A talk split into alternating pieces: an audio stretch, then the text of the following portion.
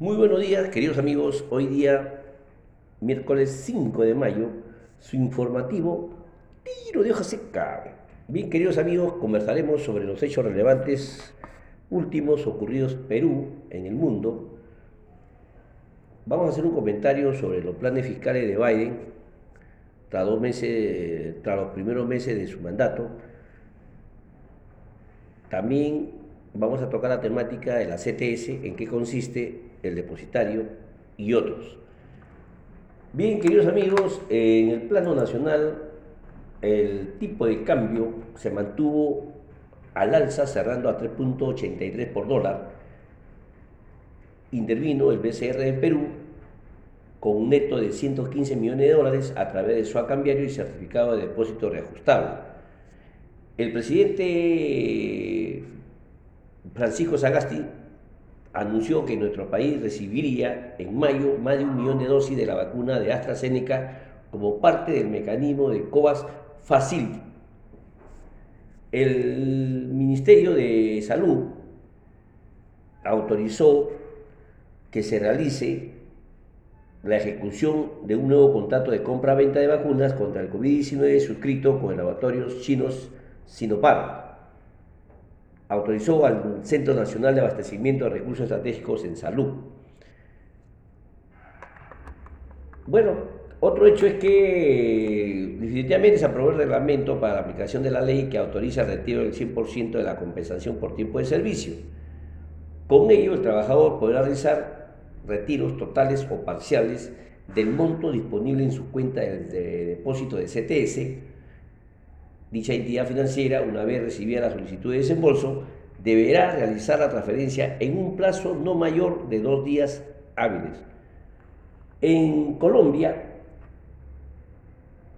el nuevo, el nuevo ministro de Finanzas indicó que buscaría generar consenso en torno a una propuesta que sostenga el presupuesto sin recurrir al aumento de impuestos el anuncio se da después de la renuncia de su antecesor, Alberto Carrasquilla, debido a la ola de protesta generada por el proyecto de reforma tributaria.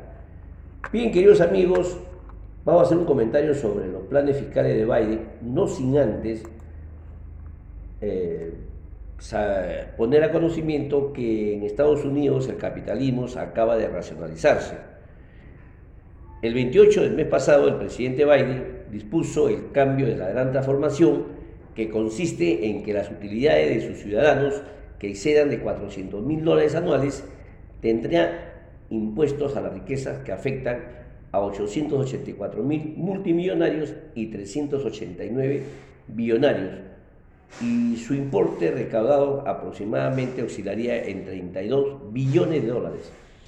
Este tipo de humanización del capitalismo en Estados Unidos probablemente acaecerá en el Perú el próximo 28 de julio si es que llega a ganar Perú Libre representado por el gobierno de, Pedro Castillo.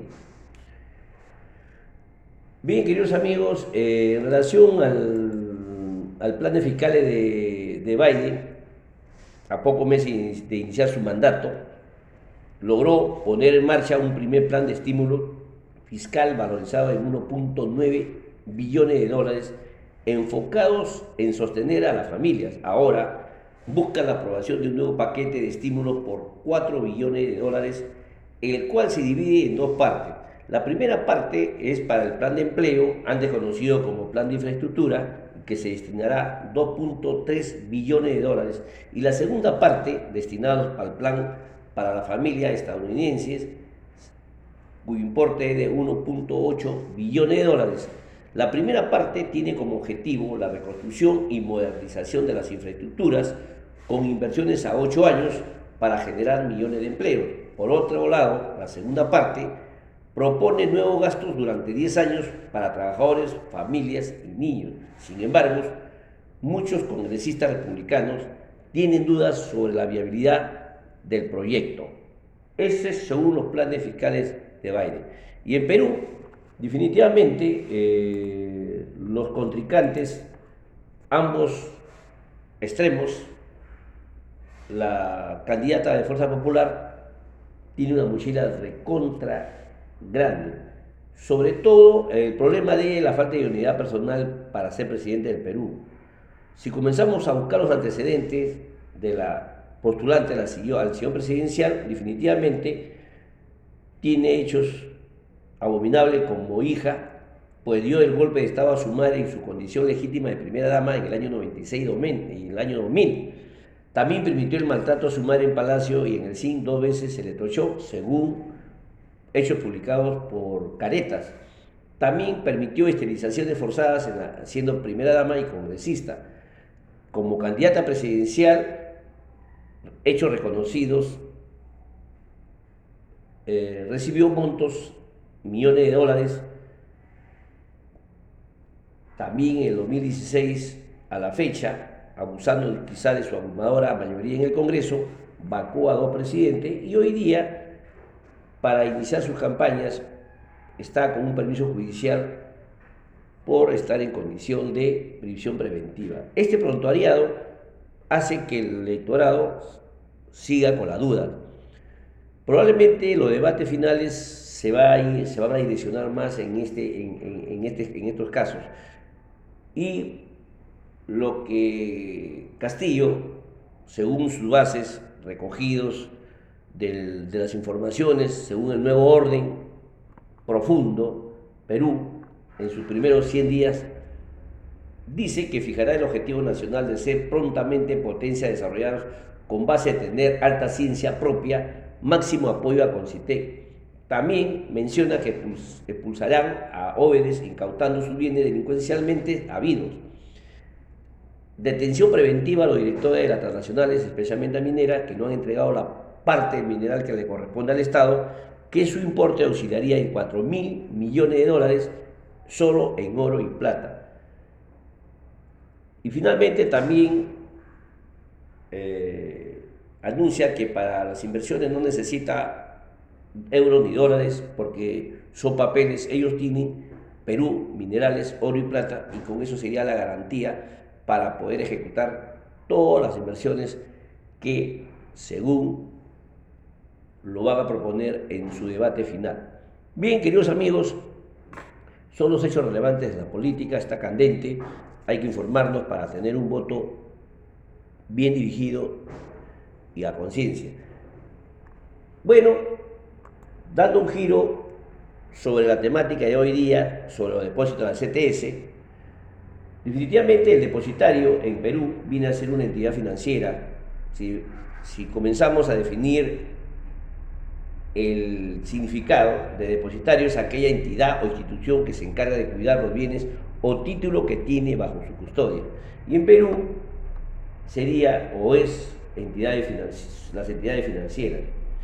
Ahora, la pregunta es que para elegir el depositario, la cuenta, la entidad financiera, el trabajador debe comunicar al empleador en un plazo que no exceda de al 30 de abril o al 31 de, octubre, según corresponda a la fecha de ingreso, el nombre del depositario que ha elegido y también el tipo de moneda en la cual se va a consignar su depósito. Si el trabajador no cumple con esta obligación de informar al empleador, de hecho, este lo hará en la, en la entidad que crea por conveniente. Ese sería uno de los requisitos. Y los depositarios a elegir para la CTS están los bancos, las cajas municipales, las financieras, las cooperativas. Hay que informarse eh, sobre las tasas de interés que pagan tanto los bancos, las cajas municipales, las financieras y las cooperativas para poder sacar alguna, alguna rentabilidad a favor. ¿no?